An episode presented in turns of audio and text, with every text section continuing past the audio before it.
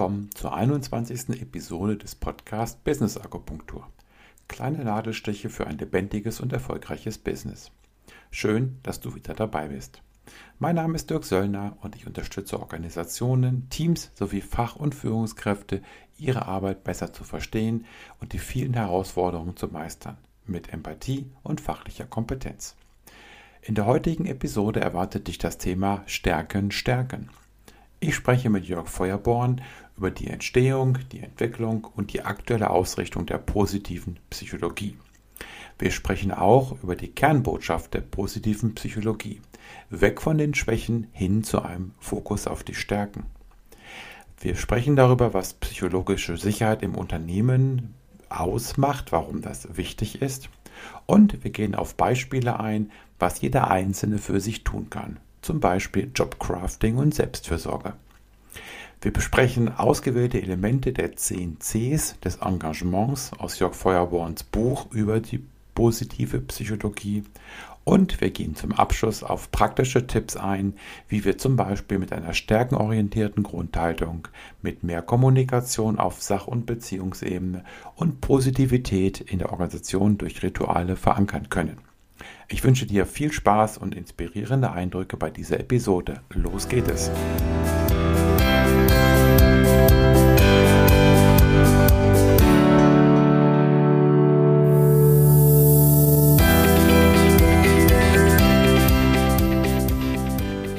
Herzlich willkommen zur 21. Episode mit dem Titel Stärken, Stärken.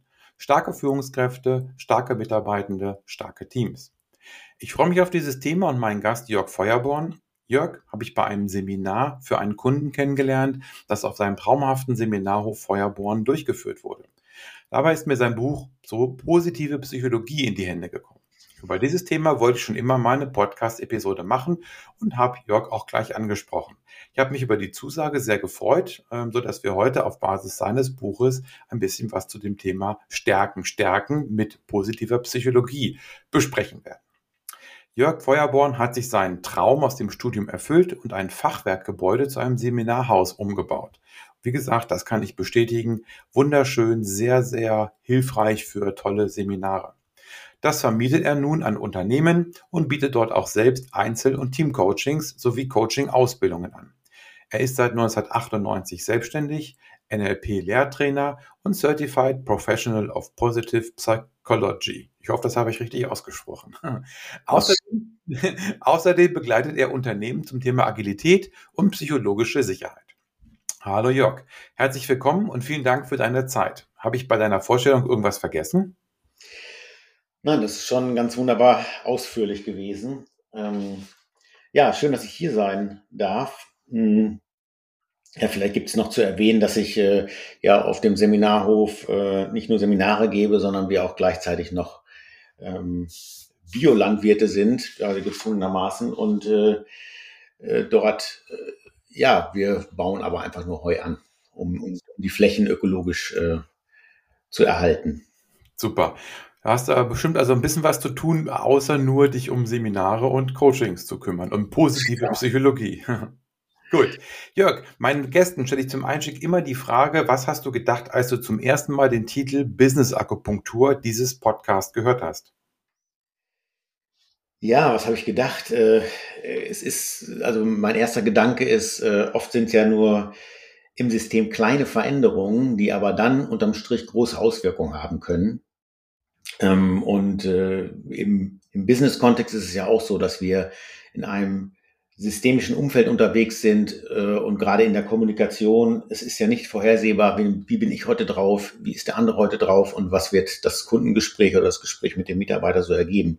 Und oft sind es wirklich die kleinen Unterschiede, die dann hinterher äh, aber, sag ich mal, das Gespräch in die richtige Richtung lenken. Und das hat ja so ein bisschen was von Akupunktur. Da hast du ja auch mit der kleinen Nadel letztendlich aber sehr große Auswirkungen aufs System. Sehr schön. Ähm, ich habe ja gesagt, ich bin auf dich aufmerksam geworden in deinem Seminarhof und aufgrund deines kleinen Büchleins. Wenn ich sage kleines Büchlein, das soll gar nicht despektierlich klingen, sondern es ist ja wirklich super komprimiert zusammengefasst mit dem Ziel auch, das ist ja von, von, von Haufe in einer Serie aufgelegt, mit dem Ziel, dass man das sich mal schnell einfach durchlesen kann. Also vielleicht kannst du ja noch ein bisschen was zum Buch gleich sagen. Ähm, lass uns mal mit dem Titel starten. Positive Psychologie. Und diese Podcast-Episode hat ja den Titel Stärken, Stärken. Also vielleicht, ähm, was ist positive Psychologie? Wenn ich mir das so zum ersten Mal durchgelesen habe oder gehört habe, klang es für mich immer so ein bisschen esoterisch. Ja, das äh, ist richtig, weil es ja viele Bücher gibt auch über, über sowas wie äh, einfach eine positive Einstellung zu haben und dann wird schon alles gut. Aber das ist natürlich die ähm, positive Psychologie nicht. Entstanden ist die, eigentlich gibt es sie schon länger, also dass äh, untersucht wurde, was kann ich denn als Mensch tun, um ein gelingendes Leben zu führen, um auch nicht krank zu werden, um also stabil und resilient zu sein. Und ähm, 1998 wurde Martin Seligmann, der damals also schon, ich glaube, über 20 Jahre über Depressionen geforscht hat als Psychologe, eben ähm, Vorstand der größten psychologischen Organisation in den USA und äh, der hat dann reflektiert und gesagt, äh, es ist wichtig, dass wir in Zukunft weg von der Defizitorientierung kommen. Nicht nur in der Schule, der hat auch ein kleines äh, Kind äh, und in der Schule ist es ja auch so, dass wir oft eben nach Fehlern suchen und versuchen Fehler auszumerzen und nicht gucken, was für Stärken hat jemand, welche Potenziale sind da und die dann zu fördern. Und so ähnlich ist es ja in der Medizin und auch in der Psychologie eben. 90 äh, Prozent der psychologischen Forschung wird darüber betrieben, wie man eine Krankheit wegbekommen kann. Und äh, ja, sehr wenig wurde bis dahin, bis 1998, eben darüber geforscht, was kann ich denn tun, damit ich gesund und äh, ähm, ja mein Potenzial entfalten kann.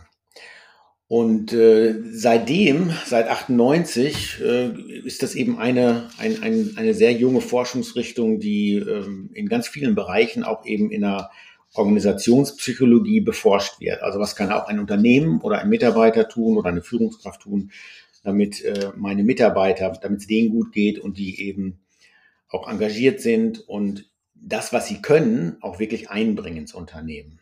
Und wenn man sich die Zahlen anguckt, Richtung Burnout oder Depressionen, äh, also die Fehltage, die sind äh, immens gestiegen, was äh, jetzt gerade Depression oder Burnout angeht in den Unternehmen. Das ist also schon ein dringendes Problem.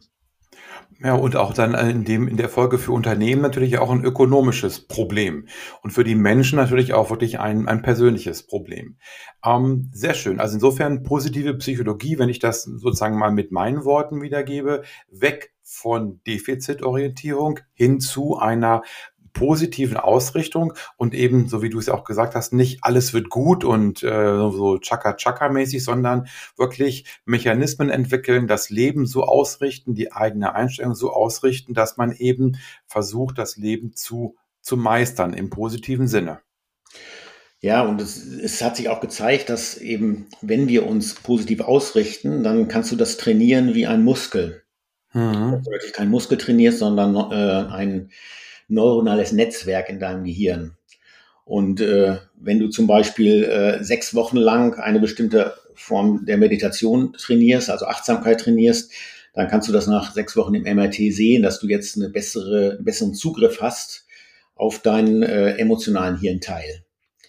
Und auch äh, die Positivität, mit der wir so unterwegs sind, können wir zum Beispiel über den Fokus auf positive Emotionen trainieren. Das heißt, dein äh, Positivity Ratio, sagt man so schön im Englischen. Also das Verhältnis, wie viel positive und wie viel negative Gedanken mache ich mir denn so, auch das kannst du äh, trainieren. Also 50 Prozent ist genetisch festgelegt, aber 50 Prozent kannst du eben auch durch die Art, wie du im Alltag unterwegs bist, ähm, so ausrichten, dass du äh, mehr Positivitätsnetzwerke hast und damit natürlich auch weniger schnell im Problem bist, sondern vielleicht eher in der Lösung und vielleicht nicht sagst, ich habe ein Problem, sondern da gibt es eine Herausforderung, an der ich wachsen kann. Ja, interessant auch das Thema ähm, mit dem Trainieren, weil wenn ich einen Muskel trainiere, dann kann ich leichter, weiß ich nicht, Dinge anheben, schwere Dinge anheben. Mhm. Menschen sind ja erstmal gleich, aber jemand, der stärkere Muskeln hat, kann leichter etwas Schweres anheben. Jemand, der also positiv psychologisch trainiert ist, der ist von sich aus resilienter, du hast dieses Wort benutzt, da kommen wir auch später nochmal sicherlich dazu, und ist damit einfach äh, besser geeignet, besser befähigt, äh, mit Schwierigkeiten umzugehen. Genau, und deswegen die, äh, untersuchen die verschiedenen Forscher, also die Psychologen an den Universitäten eben auch sowas wie, wie kann ich den Optimismus trainieren oder die eigene Selbstwirksamkeit oder es gibt eine Forscherin, die sich nur um positive Emotionen kümmert. Und äh, wenn du zum Beispiel jeden Abend äh, die drei schönsten Erlebnisse des Tages aufschreibst, und wenn es nur ganz kleine Sachen sind, wo du durch den Park gegangen bist und einen Vogel beobachtet hast oder sowas, ähm, dann äh, und, und du das eine Woche lang jeden Abend machst und auch noch aufschreibst, und das ist scheinbar wichtig, das Aufschreiben, ähm, aufschreibst, äh, wie habe ich dazu beigetragen, dass ich jetzt dieses positive Erlebnis hatte, dann kannst du das im, äh, im äh, Vergleich zu der Gruppe, die das nicht gemacht hat, nach einem halben Jahr noch an der Zufriedenheit äh, messen. Mhm. Also so, und, und, obwohl du nur eine Woche lang jeden Abend das aufgeschrieben hast, da ist das also schon auch eine sehr nachhaltige Möglichkeit, seinen Fokus in Richtung Positivität zu verschieben. Und wenn du am Abend mal nichts aufschreiben kannst, was meine Teilnehmer oft berichten, dass sie sagen, ja, dann wollte ich es aufschreiben, aber dann ist mir gar nicht mehr eingefallen, was war denn heute über Positives? Es war wie so ein Blackout. Und mir sind nur die negativen Sachen eingefallen. Die speichern wir ja wesentlich stärker ab. Ähm, und die, äh, die Sache ist, dass du natürlich, wenn du jetzt nichts aufschreiben kannst am Abend, dass du den nächsten Tag wirklich darauf achtest, also dich quasi dabei erwischen willst, wann habe ich denn jetzt ein positives Erlebnis, damit ich heute Abend mal wieder was aufschreiben kann. Das heißt also, das ist auch eine Art Training der Achtsamkeit in eine positive Richtung. Aber ich finde das ja super interessant, weil mir fällt ja sofort dann ähm, der Begriff German Angst ein, beziehungsweise vielleicht ich weiß nicht, ob das nur eine deutsche Angelegenheit ist, aber wie du sagst ja auch bei den Menschen, an die schlechten Eigenschaften oder an die schlechten Dinge erinnern wir uns sehr viel besser, ähm, sehr viel intensiver. Ähm, da können wir vielleicht noch ein bisschen näher drauf eingehen, ähm, da ja der Podcast Business zum Ziel auch hat. Ähm, lass uns mal starten, oder vielleicht ist es ja gar nicht wichtig, aber was bedeutet das für Unternehmen? Wir haben ja, du hast ja eben gesagt, Burnout-Rate, Fehltage und so weiter. Was können Unternehmen dort tun, außer vielleicht ihre Mitarbeiter nur auf Trainings zu schicken? Ja, ja, es gibt ja im Moment auch den Fachkräftemangel und es wird viel über Employer Branding gesprochen. Und äh, man möchte natürlich auch, dass die Mitarbeiter engagiert sind. Du kennst ja wahrscheinlich auch die Gallup-Studie, die immer wieder gemacht wird, wo man äh, den Engagement-Index misst. Auch da gibt es ja wirklich viel Potenzial. Und äh, ja, man hat äh, eben auch Forschung angestellt. Wie ist es denn, wenn jetzt äh, Menschen, die stärkenorientiert sind, als Führungskraft unterwegs sind und wie wirkt sich das auf die Mitarbeiter aus? Natürlich gibt es Menschen, die einfach von der Grundhaltung her schon stärkenorientiert sind, weil sie vielleicht so sozialisiert wurden oder weil sie das selber eben irgendwie durch Weiterbildung und Reflexion für sich erkannt haben. Und der Professor Ruf von der Uni Zürich hat das untersucht und der hat äh, wirklich an, in Studien feststellen können, dass äh, Manager, die stärkenorientiert sind, von der inneren Grundhaltung her, wesentlich produktivere Mitarbeiter und Teams haben. Da hast du dann mehr Bindung ans Unternehmen, die Mitarbeiter engagieren sich mehr, die haben weniger Angst, zum Beispiel dann auch einfach mal eine Idee zu äußern oder auch mal eine Kritik zu äußern.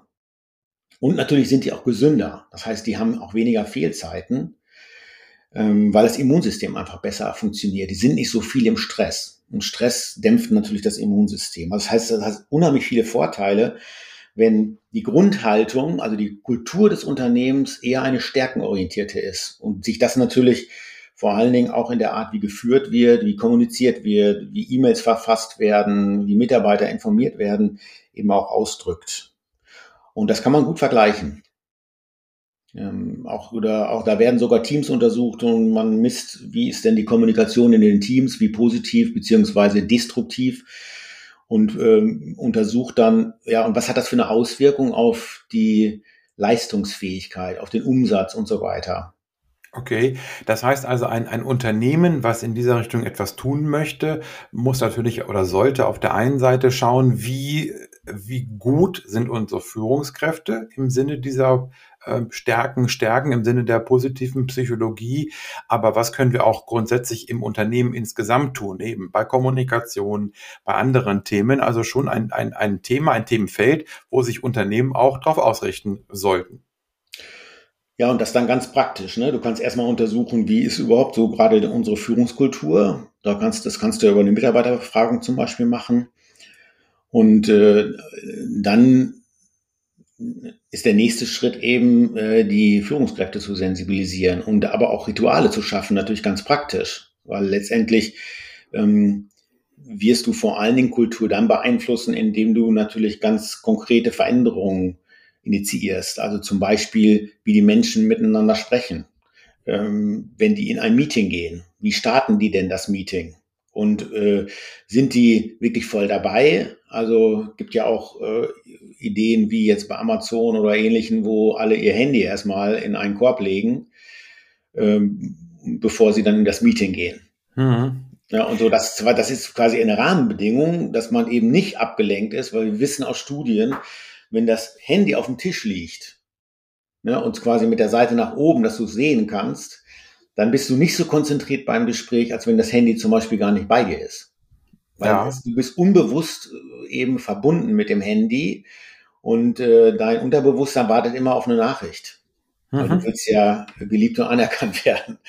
Ja, ich meine, bei jungen Menschen ist das ja sehr deutlich sichtbar. Aber auch bei uns, äh, die im Business sind, wir, klar, wir sind auch irgendwie connected mit dem. Ne?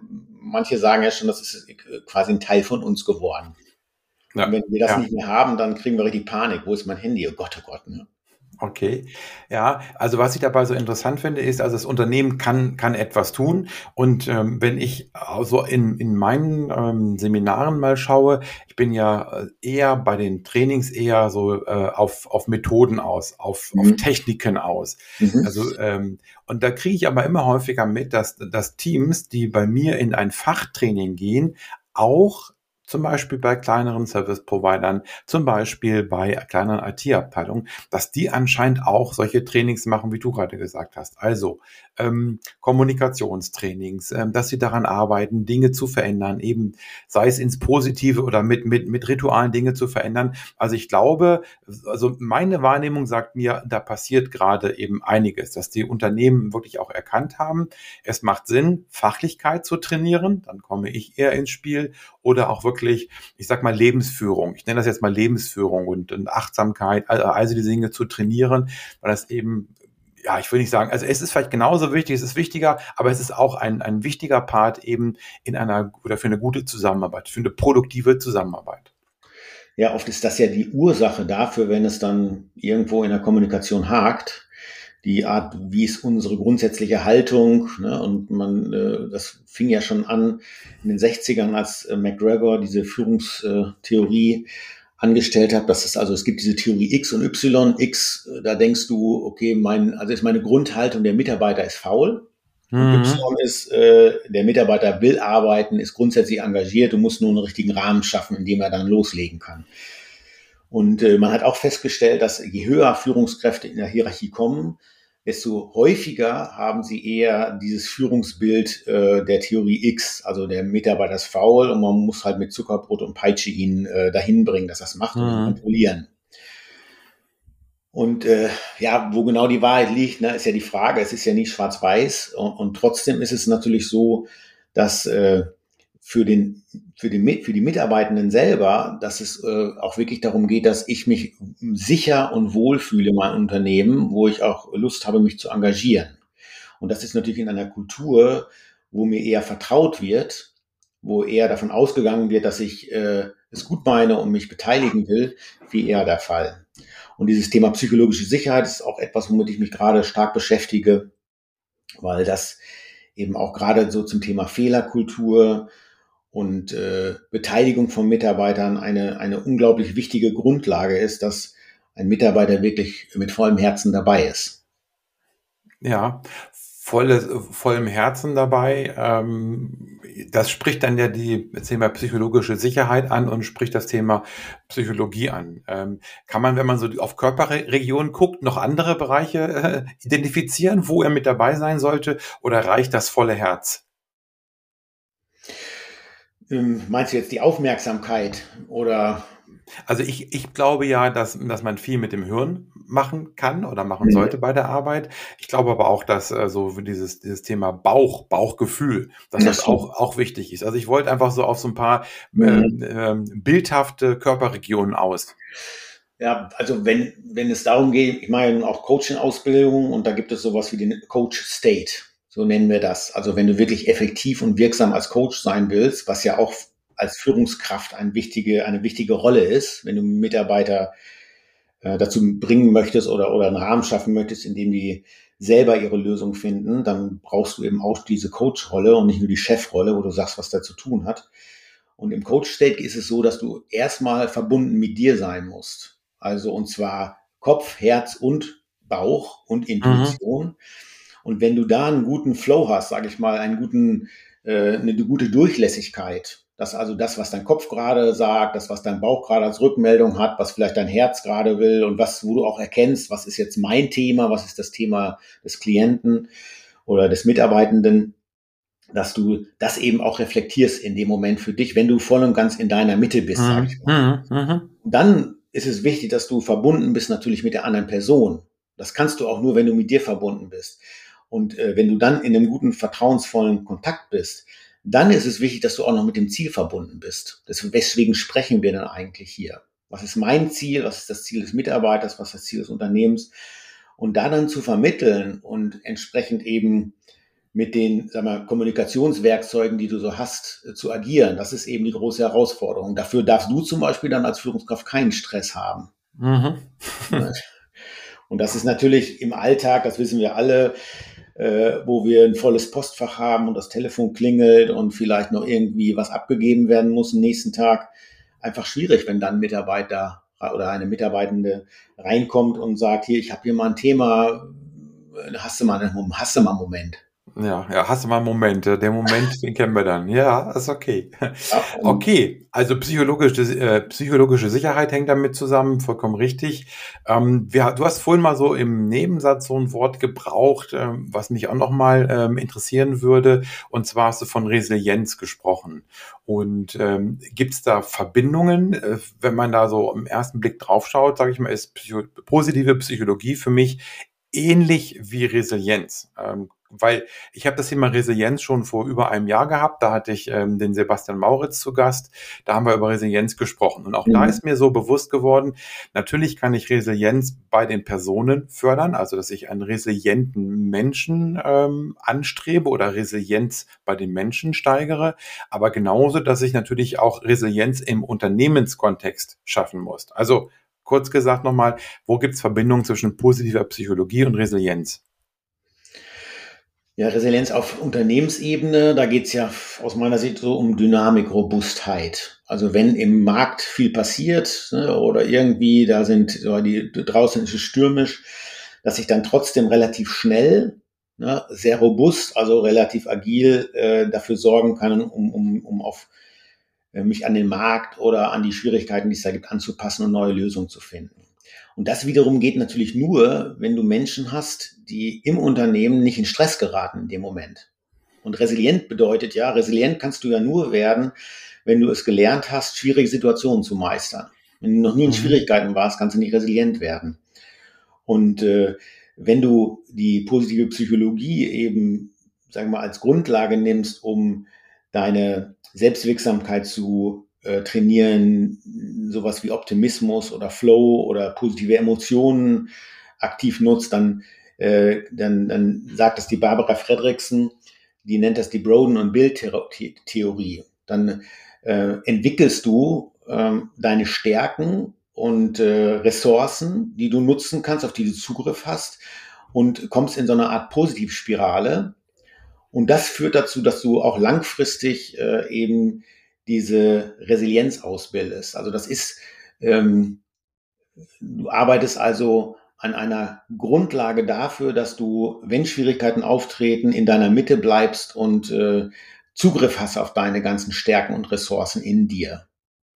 Und das kannst du natürlich nicht, wenn du sowieso schon auf dem Zahnfleisch gehst oder so an der Kante bist und sagst, ich bin froh, wenn das Projekt jetzt rum ist und dann falle ich erstmal hinten rüber und dann fährst du in Urlaub und bist im Urlaub krank. Also dann hast du schon definitiv ein Warnzeichen, dass das, äh, dass das so nicht funktioniert. Ne? Also und, und ich glaube, diese äh, selber zu beobachten, bin ich jetzt in der, sag mal, Resilienzspirale dabei, mich nach oben zu drehen und werde eben äh, stärker und habe mehr Zugriff auf meine Ressourcen, also baue Ressourcen auch auf, oder bin ich eher, bin ich gerade dabei, eher das abzubauen? Und irgendwann ist dann der, der Tank leer. Also der, der, der Speicher ist leer. Und mhm. es gibt ja auch einen, einen spannenden Spiegel-Bestseller jetzt vom letzten Jahr von einem Arzt geschrieben. Das nennt sich das erschöpfte Gehirn. Ich weiß nicht, ob du davon gehört hast. Äh, da, der nennt das den, äh, den Frontalhirn-Akku. Also okay. quasi dann, wenn, wenn, wenn das System leer ist, hast du keinen Zugriff mehr auf dein Frontalhirn und kannst gar nicht mehr ähm, tiefes Denken, also wie der Kahnemann das sagt, dieses, äh, mhm. äh, also flache, oberflächliche oder tiefe, wirkliches äh, Neudenken ist nur dann möglich, wenn du eigentlich in dieser ähm, in, in dieser inneren Mitte bist und Kontakt zu deinen Ressourcen hast. Und das ist aber nicht der Fall, wenn du äh, dich ständig ausnutzt und dir nicht genug Pausen gönnst.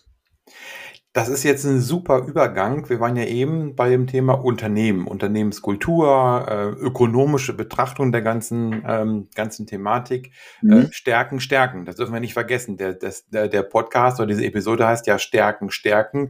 Und wir haben so einen Untertitel mit starke Führungskräfte, starke Mitarbeitende, starke Teams. Also das machen wir ja ähm, sozusagen nicht zum, zum Selbstzweck fürs Unternehmen, also auch natürlich, aber wir wollen eben auch schauen, was bedeutet das für die, für die Menschen. Ja. Und du hast ein paar Sachen angesprochen. Ähm, also wir fühlen uns ja nicht wohl, wenn der Akku leer ist. Ähm, wir haben Schwierigkeiten. Wir müssen uns zur Arbeit quälen, vielleicht sogar. Wir sind nicht so produktiv. Das macht uns ja nicht zufrieden. Ich glaube, mhm. das, das gilt eigentlich für, für alle. Was kann denn jeder Einzelne da für sich tun? Was kann jeder einzelne Mensch aus der positiven Psychologie herausziehen für sich? Also, ähm, es gibt einen, einen Teil in der, in der Forschung, die nennen das Jobcrafting. Das heißt also, wie kann ich mir meinen mein, mein Job, meine Arbeit so gestalten, dass es für mich eine Erfüllung gibt. Und äh, natürlich sind die Rahmenbedingungen auch wichtig, dass ich überhaupt genug Kontrolle und, und, und Gestaltungsmöglichkeiten habe. Aber das ist ja oft der Fall äh, in den Unternehmen.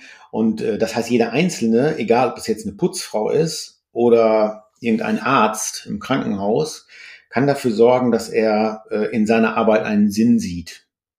Dass er selber guckt, wo kann ich denn die Stellen, die da sind, äh, gestalten, so dass sie für mich maßgeschneidert sind. Ja. Das ist nicht, also, ne, und, und äh, ja, dass, dass ich also mir Ziele setze in, im Rahmen meiner Möglichkeiten, die, äh, die erreichbar sind, auch zum Beispiel Tagesziele oder Wochenziele, um dann hinterher für mich zu sehen, das habe ich erreicht. Ja, du hast eben etwas gesagt, da würde ich gerne einhaken. Ähm, du hast nämlich gesagt, dass der Gestaltungsspielraum in den Unternehmen ja da ist. Zumindest habe ich so verstanden. Ja. Und das würde ich ähm, mal ein bisschen eine Frage stellen, ähm, mhm. weil du hast vorhin auch gesagt, die Mitarbeiter, die eben, die sind andauernd erreichbar, Telefon und so weiter. Und ich glaube, was auch für viele, viele ein Riesenproblem ist, ist das Thema Kalender und selbstbestimmter Kalender. Ja, also okay. Mhm. ich, ich entgegne mal, meine Wahrnehmung ist, dass die Kalender voll sind, dass ich mir, nee, nicht ich, also ich habe ja das Privileg, meinen Kalender selbst zu gestalten, aber dass viele Mitarbeitende ihren Kalender nicht selber gestalten können, dass sie von Meeting zu Meeting hetzen und dass sie eigentlich insofern ihren Tagesablauf schon gar nicht so selbst gestalten können. Ja, ja, das ist, wobei ich das wahrscheinlich, ich denke mal, das ist eine, eine Notwendigkeit und da ist eben auch die Frage, wo ist wieder dein Fokus? Bist du dabei zu sagen, jetzt bin ich den ganzen Tag fremdgesteuert, aber vielleicht waren es nur 40 oder 50 Prozent. Mhm. Und das ist ja nicht wirklich ähm, zu verhindern. Mhm. Weil wenn jemand in einem Projekt arbeitet, äh, zum Beispiel um irgendeine Fertigungsanlage zu erstellen, als Konstrukteur beispielsweise, und auf der anderen ähm, Seite ist er noch in einer Abteilung, wo ja auch noch, sag ich mal, das normale Entwicklungsgeschäft läuft, dann ist er ja schon in so einer Matrix gefangen und hat dann auch unheimlich viele verschiedene ähm, Aufgaben, die er zu erledigen hat. Und trotzdem hat er vielleicht 40 Prozent seiner Zeit, wo er das gestalten kann. Und dann ist die Frage, nutzt er jetzt die Gelegenheit zu gucken, was äh, habe ich denn jetzt für äh, ein Ziel, ein Tagesziel und was mhm. davon ist Prio 1, 2 und 3 und dass ich da sofort einen Haken hintermachen kann, um meine eigene Selbstwirksamkeit auch zu trainieren. Und das tun eben viele nicht. Die äh, jammern dann eher und gehen in so eine Opferrolle und gehen aus der Gestalterrolle raus. Und das ist meistens aber schon dann der Fall, wenn die eben schon, sage ich mal, gar nicht mehr in so einem ressourcevollen Zustand sind. Da würde es wichtig sein, eben innezuhalten und sagen, was kann ich jetzt erstmal für mich tun, damit es mir wieder gut geht. Also wie starte ich morgens in die Arbeit und wie gestalte ich meinen Tag in den freien Zeiten, um am Ende des Tages zufrieden nach Hause zu gehen, obwohl ich natürlich in den Meetings war. Und natürlich ist es gut, auch dann äh, organisatorisch drauf zu gucken und zu sagen, macht, ist es wirklich notwendig, dass immer alle im Meeting sind? Also wenn ich da frage, wenn Menschen übers Meeting meckern, dann merkt man, da sitzen oft viel zu viele Menschen drin in, und, und viel zu lange und äh, die müssen da gar nicht alle sitzen. Und würde man die Mitarbeiter das selber entscheiden lassen, wo bin ich jetzt beim Meeting dabei oder nicht, dann äh, würde, würden sich die Meetings auch komplett anders gestalten. Aber das ist dann oft auch eben aus dem Wunsch heraus, die, äh, die Mitarbeiter zu steuern und zu kontrollieren. Und das als Unternehmen natürlich dann abzugeben, das ist dann eine Aufgabe, was wieder Führung, eine Führungsaufgabe und natürlich eine Organisationsaufgabe. Ja, okay. Also was ich jetzt gelernt habe, ist, ähm, dass ähm, dieses, äh, dieses ähm, Tagesziel oder ein Tagesziel zu setzen, abends zu reflektieren, was hat mir heute gefallen, was war heute ja. gut, was habe ich an Erfolgen, dass das ja ein erster, ich sag mal, einen ersten Blick öffnet auf einen zu vollen Terminkalender. Denn vielleicht habe ich ja äh, das Gefühl, der Terminkalender ist zu voll, ich bin fremdgesteuert, ja. stelle aber abends fest, Mensch, ich habe trotzdem meine Ziele erreicht, so schlimm ist es ja gar nicht oder ich stelle eben fest, über mehrere Tage hinweg, meine Ziele erreiche ich nicht, weil ich eben gebunden bin, weil ich morgens um weiß nicht, um neun Uhr schon mit meinen Meetings beginne und um elf Uhr schon drei Meetings hinter mich gebracht habe und mich nicht meinem Tagesziel widmen konnte und mich nicht den Aufgaben widmen konnte, die Prio 1 haben für mich und für meine Zufriedenheit. Also insofern ähm, ja. Gestalterrolle heißt erstmal Transparenz schaffen, reflektieren und da kann so ein Tagesziel vielleicht wirklich äh, hilfreich sein, um wirklich abends zu gucken, war es wirklich so, dass ich nur fremdgesteuert bin. Und natürlich auch mal lernen, Nein zu sagen und zu sagen, nee, das mache ich jetzt nicht, weil es einfach nicht, also auch die Stimme zu erheben und zu sagen, nee, bei dem Meeting bin ich nicht dabei, weil ich habe einfach gerade wichtigere Aufgaben und das auch auszuhalten. Und das dazu ist, ist es und dazu ist es eben hilfreich, dieses Ziel zu haben, weil ähm, ich sage ja auch immer, du musst mal Nein sagen, dann musst du bei einem beim Meeting nicht dabei sein. Das sagen wir so einfach, weil wir äh, unsere Arbeit ja selber steuern können. Aber ähm, ein Mitarbeiter, Mitarbeiterin, die müssen das ja erstmal lernen. Und ähm, deswegen finde ich diese ja. Idee mit dem Tagesziel gut, dass man eben auf sich schaut, also das äh, Stärken, Stärken, ist ja wieder der, der Titel dieses Podcasts oder dieser Episode, Stärken, Stärken. Und das heißt, dass wir schauen, was stärkt mich, was kann ich gut, was möchte ich erreichen, wo kann ich mit meiner Arbeit, dem Unternehmen und mir etwas Gutes tun. Und dann stelle ich fest, äh, ich bin in zu vielen Meetings, wo das nicht unterstützt wird, wo ich eigentlich gar nichts dazu beitragen kann. Es hat auch viel mit Selbstfürsorge zu tun. Also selber sich erstmal an die erste Stelle zu stellen und nicht überall äh, sein zu müssen. Und äh, die meisten Menschen nehmen sich ja auch viel zu viele Sachen vor an einem Tag, die gar nicht schaffbar sind. Das heißt, wenn ich nur 40 Prozent meiner Arbeit selbst gestalten kann, weil 60 Prozent ist fremdgesteuert, dann kann ich ja nur für die 40 Prozent mit Ziele setzen. Und äh, wenn ich dann sage, ich möchte jetzt meine Stärken auch in dieser Zeit mehr nutzen und damit eine größere Zufriedenheit haben, gibt es eben auch äh, eine ganz spannende Möglichkeit, ähm, seine eigenen Stärken mal zu untersuchen. Äh, da gibt es zwei Möglichkeiten. Es gibt den Gallup Strengths Finder von Clifton. Äh, da kann man gucken, was habe ich da für Stärken. Das ist auch im Internet zu finden. Und eine kostenlose Möglichkeit ist von der Uni Zürich äh, unter www.charakterstärken.org, also org, kann ich verschiedene psychologische Tests machen, eben auch den VIA-Test, den Values in Action, also meine Stärken in Aktion und bekomme dann ähm, Prozentzahlen. Welche Stärken habe ich besonders stark im Moment und welche habe ich nicht so stark, die ich also im Alltag lebe oder nicht lebe. Und dann gibt es noch einen Signaturstärkentest. Das sind quasi die Charakterstärken, die dich als Persönlichkeit ausmachen, die auch unveränderbar sind. Und idealerweise ist, dass du sehr hohe Prozentzahlen in diesen Signaturstärken hast, in dem Charakterstärkentest, also die, die in Action sind. Und wenn das nicht der Fall ist, kannst du auch wieder sagen, was setze ich mir jetzt selber für persönliche Ziele? Wie kann ich jetzt mein, äh, mein, meine, mein, mein Arbeitstag so gestalten im Sinne des Jobcrafting, dass ich wirklich öfter auf meine, meine eigenen Stärken zugreifen kann? Ob das jetzt Kreativität ist, Neugier, Liebe zum Lernen oder ähm, eben sowas wie äh, Führungsstärke, dass ich da äh, auch mal den Lead übernehmen kann. Und dann setze ich mir täglich oder wöchentlich kleine Ziele und reflektiere die dann eben auch, zum Beispiel mhm. in, so einer, in, in einer Art äh, Tagebuch, was ich führe und wo ich abends dann reflektiere, was hat denn oder wenn ich kurz bevor ich Feierabend mache, was hat heute denn gut funktioniert, um eben in diese Aufwärtsspirale zu kommen. Ja, also ähm, super interessant. Ähm, den Link auf diese Uni Zürich Webseite, den packen wir in die, in die Show Notes natürlich rein.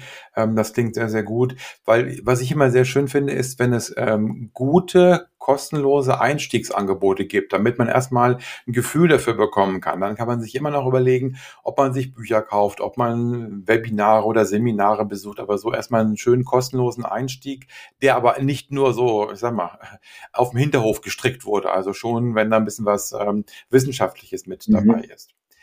Sehr schön. Gut, also das kommt in, den, in die Show Notes, natürlich genauso wie der Link auf dein kleines Büchlein. Und da habe ich ja vorhin gesagt, das kleine Büchlein, das ist gar nicht despektierlich gemeint. Das ist ja immer sehr schön, wenn man sowas ähm, Greifbares hat.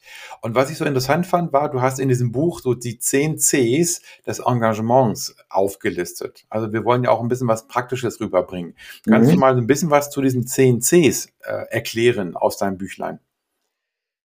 Ja, die CNCs sind äh, dafür da, um das Engagement des, äh, der Mitarbeiter zu erhöhen und äh, ist Grundlage für eine mögliche persönliche Führungskultur. Also angenommen, ich bin Führungskraft und ich möchte jetzt in meinem Team äh, mit meinen Mitarbeitenden das, äh, das Engagement fördern, dann äh, sind diese CNCs die Grundlage dafür, dass ich wirklich ein engagiertes Team habe, was richtig produktiv ist. Und das erste C ist Connect. Ne, da geht es darum, Verbindung aufzubauen. Wir sind eben soziale Wesen.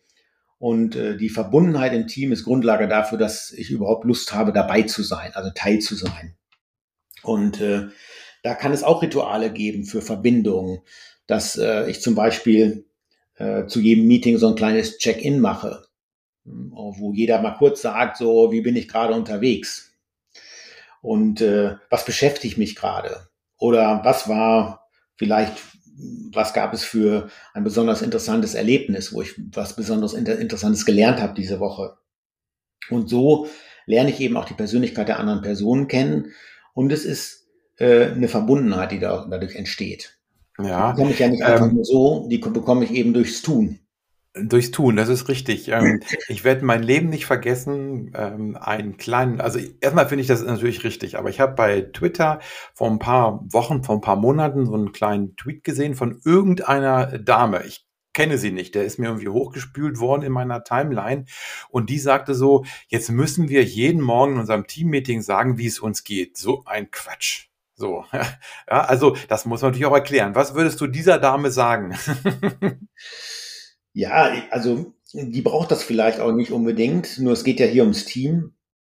Und ich denke mal, da ist so Psychoedukation total wichtig. Das mache ich in meinen Coachings auch immer, dass ich den Menschen auch erkläre, wozu das gut ist. Und dann äh, können die eben sich über, sage ich mal, diese Angst vielleicht auch hinwegsetzen. Denn da nicht mitmachen zu wollen, hat ja auch ähm, was damit zu tun, dass ich vielleicht Angst habe, mich zu öffnen oder dass Arbeit für mich einfach nur in so einer Schublade ist wie, ich, ich gehe dahin, mache Dienst nach Vorschrift und dann gehe ich wieder weg, die sollen mich bloß mit allem anderen in Ruhe lassen. Und tatsächlich ist es aber ja so, dass ich verdammt viel Zeit bei der Arbeit verbringe. Wenn du mal überlegst, wie viel wache Zeit du in der Woche da ähm, in, auf der Arbeit bist, und äh, da dann eben auch ein Gefühl zu haben äh, von Erfüllung und äh, Glückserleben oder Steigerung des Selbstwertgefühls, das äh, ist ja für, sage ich mal, das, das eigene Leben doch eine, ein ganz positiver Aspekt. Mhm. Okay, gut. Also ich denke, da die Menschen mitzunehmen äh, in, und den Sinn dahinter auch zu erklären, das ist total wichtig. Aber ich glaube wirklich, also das nehme ich jetzt hier mit, erstmal, wenn jemand das zuerst oder auch vielleicht dauerhaft nicht möchte, dann ist es erstmal so, dann würde ich äh, niemanden zwingen.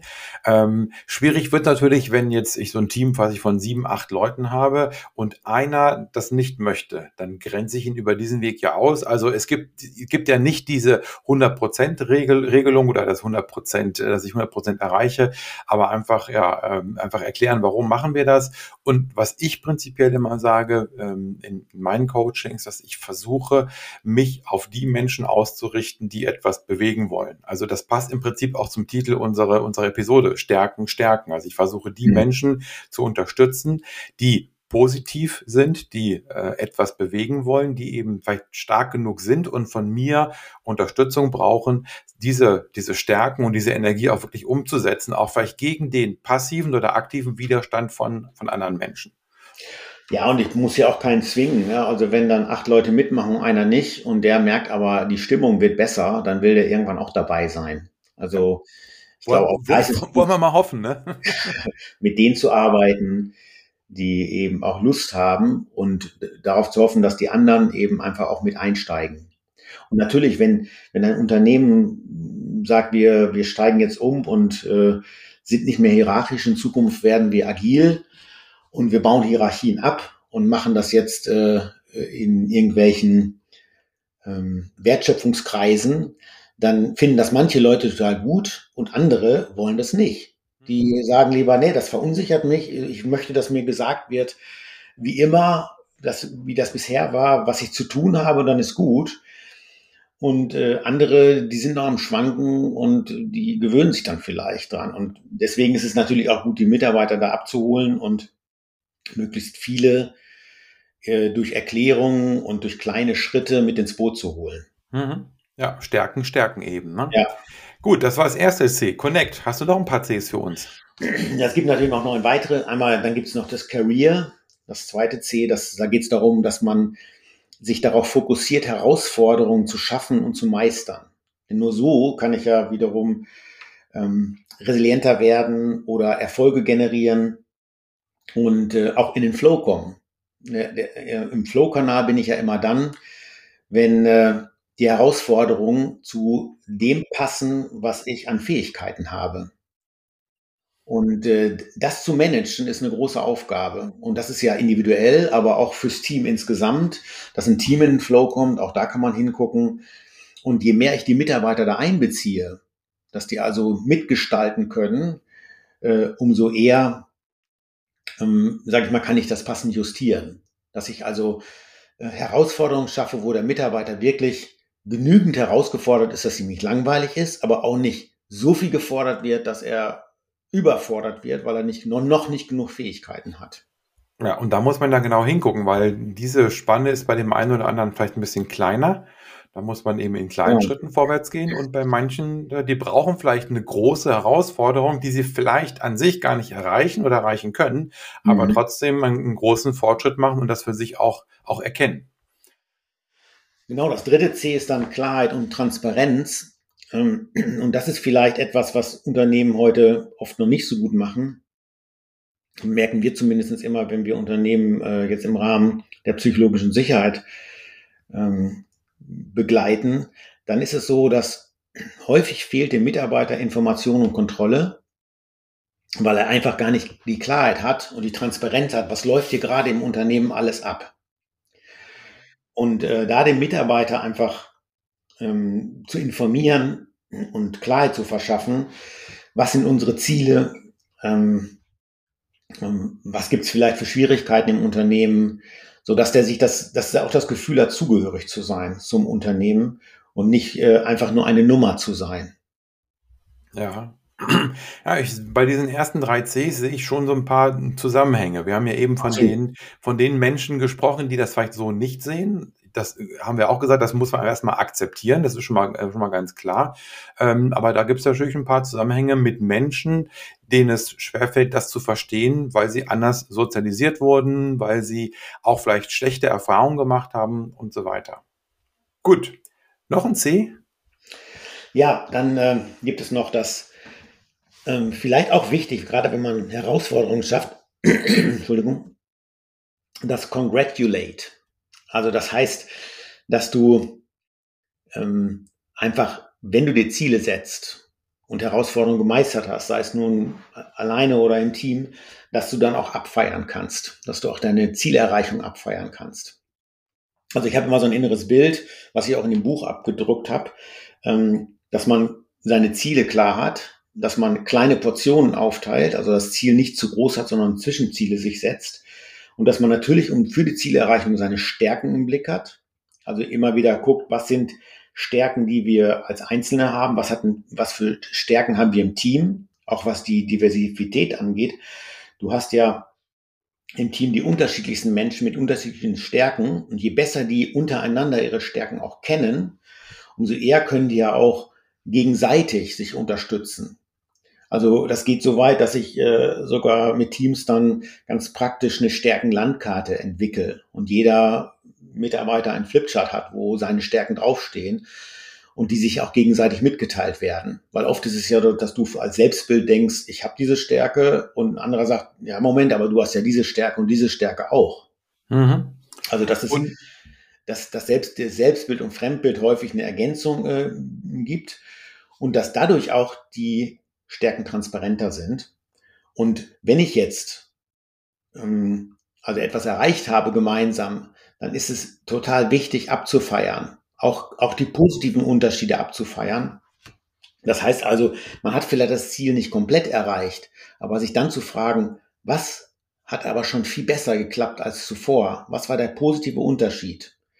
Denn ansonsten hat man zwar was erreicht, aber das Ziel vielleicht nicht vollständig und dann war alles schlecht. Und das ist natürlich keine gute äh, Grundlage, um dann sich aufs nächste Ziel zu stürzen. Wenn ich aber sage, da, das haben wir schon gut hingekriegt, das haben wir gut und da können wir jetzt nachjustieren, dann kann ich beim nächsten äh, Ziel darauf achten und ich habe viel mehr Engagement und äh, glaube an mich selber, weil ich ja schon gesehen habe, was ich beim letzten, beim, sag mal, beim letzten Sprint alles aber hinbekommen habe. Auch wenn es vielleicht externe Schwierigkeiten gab oder irgendwas äh, zeitlich nicht hingehauen hat.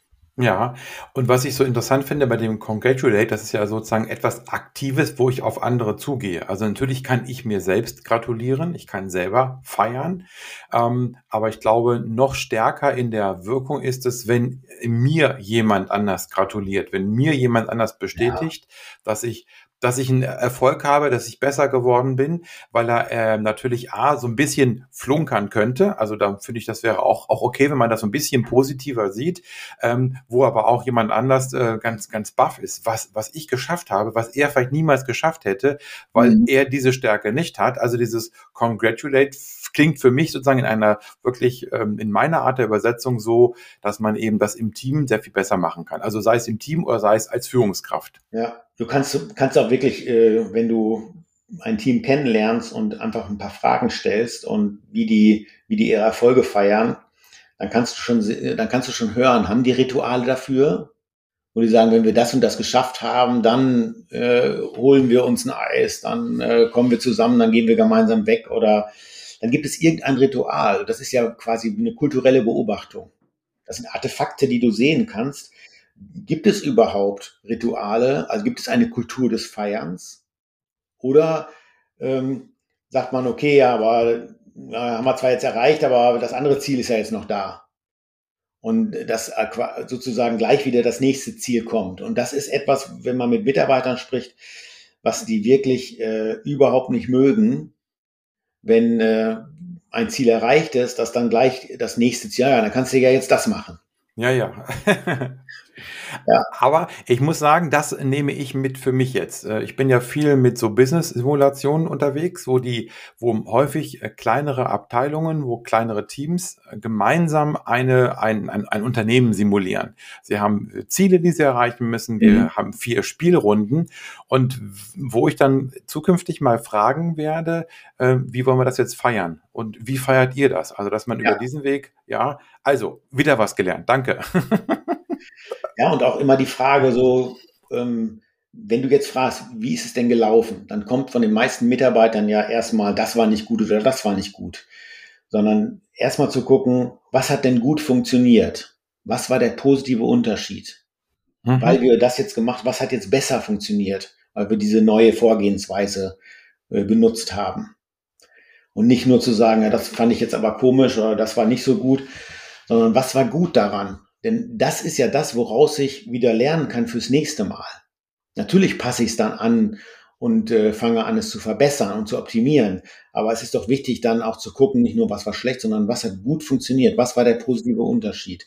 Denn daraus können wir viel eher lernen, als wenn, wenn wir uns nur auf äh, das Defizit konzentrieren. Weil das, und außerdem haben wir klar, ne, wenn das äh, negative neuronale Netzwerk läuft, leuchtet oben, dann bist du ja nicht gerade motiviert, äh, dir wieder irgendeine neue Herausforderung vorzunehmen und andere zu unterstützen, sondern dann willst du dich ja eher zurückziehen, weil du einfach negative Gefühle hast und entsprechend ja auch ähm, ganz andere Botenstoffe im, im Blut. Oder? Für, für das nächstes große Ziel brauchst du halt Dopamin und vielleicht noch äh, Serotonin und äh, im Blut, was ja so das Leistungshormon ist.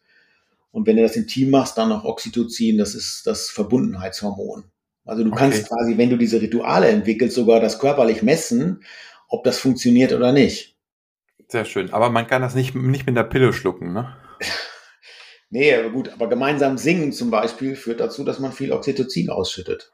Okay, ja, ich weiß, ich, ich, also ich glaube, wenn ich mitsingen würde, dann wahrscheinlich eher nicht, aber äh, Botschaft ist angekommen, ja. Muss die, muss die Musik nur laut genug machen, dann hört man keinen. Ja, ist okay, gut. Ähm, lass uns ein C nochmal rauspicken. Ähm, so, wenn ich auf die Zeit gucke, so ein C vielleicht nochmal. Ähm, ja, vielleicht eins, was mir auch total wichtig ist, das ist äh, Glaubwürdigkeit, äh, Credibility. Und äh, wie wir sagen im, äh, im NLP gibt es so einen Spruch, da heißt es Walk Your Talk. Weiß nicht, ob du das schon mal gehört hast. Ja, ja. Also geh so, wie du sprichst. Und äh, das hat ja viel mit Authentizität zu tun. Und ich glaube, dass äh, das ist in der, in der, im, im, im Unternehmen und auch bei Führungskräften eine ganz wichtige Grundlage. Also nur so zu tun, dass man an den Mitarbeiter glaubt oder dass man an das Projekt glaubt oder an, äh, an das Unternehmen, das äh, führt nicht dazu, dass man wirklich glaubwürdig ist, weil natürlich kriegt der Mitarbeiter das unbewusst mit. Der hat dann, ne, wie du schon sagst, ein, intuitiv ein Bauchgefühl, ein Störgefühl könnte man sagen im Bauch. Und deswegen glaube ich, ist es wichtig, dass jeder bei diesem C, also jede Führungskraft, einfach nochmal hingucken, ist das, was ich hier jetzt gleich vermittel, und das ist ja so häufig im mittleren Management, dass die Person, die dann irgendwelche Nachrichten überbringt an ihr Team, dass die oft selber vielleicht nicht ganz überzeugt ist von dem nächsten Projekt, was das Unternehmen ausgerufen hat, ähm, oder die nächste organisatorische Veränderung, das nächste Change-Programm oder sowas. Und da dann einfach als Mensch auch zu agieren und nicht jetzt irgendwo so zu tun, als wenn man das alles gut findet, sondern das auch differenzierter zu sehen und auch da offen zu sein. Und ich glaube, dann kann ich viel eher die Mitarbeiter auch dazu bringen, trotzdem gemeinsam den Weg zu gehen, als wenn ich die, die versuche, äh, wenn man so will, anzulügen. Weil dann bin ich nicht kongruent, dann bin ich nicht wirksam und dann kann ich auch nicht äh, den Fokus auf die Stärken lenken und die positiven Unterschiede. Also da, dann stimmt diese, diese Grundhaltung einfach nicht. Ja, und wie du schon sagtest, ähm, das kriegen die Menschen mit, die spüren das, also die allermeisten. Und das ist dann äh, kritisch, weil, also aus meiner Wahrnehmung, das ist ja dann quasi auch unter, unter der Sichtbarkeit. Also das heißt, da, da passiert ja etwas, was unsichtbar ist und damit wird es auch vielleicht gar nicht bemerkt, wiederum von der Führungskraft dann, dass da unterbewusst im Unsichtbaren etwas läuft, was eigentlich etwas ist, was ich gar nicht möchte. Also, dass sie eben merken, dass ich nicht authentisch bin. Ja, ja, ich ich denke, wenn du dann die Mitarbeiter fragst, die, die, die, die Mitarbeitenden, die haben Störgefühl und dann, dann sagen die auch irgendwas, aber die können es oft auch nicht ganz genau benennen. Mhm. Sondern, äh, aber die haben vielleicht irgendwie eine negative Sichtweise auf das Ganze. Und die sagen ja auch nicht, da, äh, das verunsichert mich oder da habe ich jetzt Angst davor oder sowas sagen die ja auch nicht, weil es im Business-Kontext ja auch eigentlich gar nicht so normal ist, über Gefühle zu sprechen. Das wäre zwar wünschenswert, weil nur dann kann ich ja wieder, sage ich mal, vollständig ganzheitlich in meiner Mitte sein, wenn ich auch diesen Teil ähm, mit, mit zulassen kann. Mhm. Und äh, das geht ja auch wiederum nur, wenn die Führungskraft das vormacht. Also da ist Vorbild auch total wichtig. Und äh, dann bin ich auch glaubwürdig, wenn ich als ganzer Mensch unterwegs bin und nicht nur äh, als der Kopfgesteuerte, der in seiner Rolle jetzt unterwegs ist, sondern also quasi als Chef oder Führungskraft äh, unterwegs ist. Und das ist ein Punkt, der der sicherlich eine Grundlage dafür ist, dass alles andere, was danach kommt, also der Blick auf die Stärken, der Blick auf ähm, die Ziele, auf die kleinen Schritte, auf die Rituale im Alltag, äh, auch das Vermitteln, wozu das gut ist, den Sinn zu vermitteln, das alles geht nur, wenn ich, wenn, wenn, wenn ich meine, ich, meine Führungskraft auch so akzeptiere, wie die als Mensch ist. Da, da gibt es da gibt's eine schöne Untersuchung, äh, in, in Krankenhäusern hat man das untersucht und zwar erstmal nur zum Thema Fehlerkultur und da hat man gemerkt, es gibt Abteilungen, da werden ganz viele Fehler gemacht und das waren die besten Abteilungen, also die wirklich innovativ waren, schnell Lösungen gefunden haben, wo viel Zufriedenheit bei den Patienten auch war und es gab äh, Abteilungen, da wurden gar keine Fehler gemacht. Mhm. Und da hat es aber gehakt ohne Ende. Ja. Und da haben die festgestellt, dass äh, das wirklich an der, also Dreh- und Angelpunkt ist die Führungskraft gewesen ob die wirklich ähm, vertrauenswürdig ist und offen, also Offenheit, ähm, also selber offen ist, aber auch äh, offen kommuniziert mit den Mitarbeitenden. Und die, also die psychologische Sicherheit, also sage ich zum Beispiel was, da ist, äh, wenn, stell dir vor, der Arzt möchte jetzt irgendwas verschreiben, wo dann aber die Intensivkrankenschwester ähm, sagt, das ist Quatsch traut die sich das zu sagen? Mhm. Oder sagt sie es nicht, weil sie sagt, naja, ich bin ja nur die Krankenschwester, er ist ja der Arzt. Und wenn ich jetzt was sage, habe ich schon mal erlebt, dann fährt er mir über den Mund, dann wird er komisch, also sage ich lieber nichts. Mhm. Aber im Zweifelsfall äh, hängt die Genesung des Patienten daran. Ja.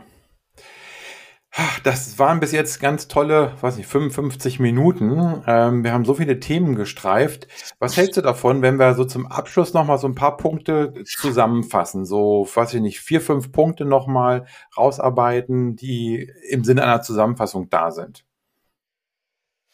Ja, ich hätte auch noch so ein paar Punkte für das Thema Meetingkultur. Also ganz konkret, was kann ich für Positivität in der Kommunikation tun? Und das fasst es vielleicht sogar ein ganzes Stück zusammen.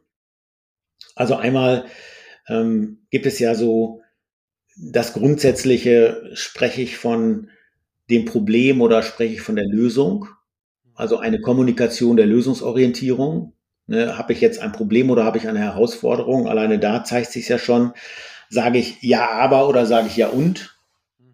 Ja, das ist äh, und äh, dann gibt es solche Dinge wie ähm, einfach, wie steige ich in das Meeting ein? Ähm, also ich als äh, die Person, die das moderiert, ähm, starte ich mit einem positiven Besprechungsstart, mache ich einen positiven Wochenrückblick oder sowas wie eine Wertschätzungsrunde zwischendrin. Einfach mal, es muss natürlich nie am Start sein. Dann gibt es dieses große Feld der ähm, Appreciative Inquiry. Das wird in Unternehmen auch stark umgesetzt. Da werden Kernfragen formuliert. Und dann wird gefragt, also zu dieser Frage, die wir jetzt im Meeting klären wollen, wann sind wir in diesem Thema am besten unterwegs? Davon starten die dann. Also wann setzen wir unsere Stärken ein und wann funktioniert es gut? Wann kriegen wir das hin?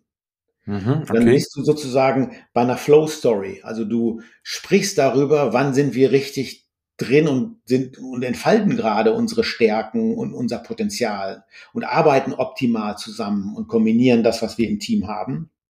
Äh, und dann fragen die also, was hilft denn jetzt dafür? Ne, und dann wird eine Vision entwickelt, wie man jetzt dieses Thema, was man hat, idealerweise umsetzen könnte. Also auf Grundlage der eigenen Stärken, die jetzt gerade aktiviert wurden. Das heißt, ich bin jetzt in meinem Stärkennetzwerk neuronal und ich bin auch nicht eng und gestresst, sondern ich bin mit einer weiten Wahrnehmung unterwegs. Und da jetzt überlege ich, wie könnten wir es idealerweise lösen? Und dann werden erst konkrete Umsetzungsideen gesammelt. Also ne, mit der Vision, das wäre das Ideal. Was wären jetzt Ideen, um das umzusetzen? Ganz konkrete und dann werden ganz konkrete Schritte geplant. Und so gehe ich von meinen Stärken hin zu dem Ideal und dann wiederum zu den zu, zu Umsetzungsideen und konkret geplanten Schritten.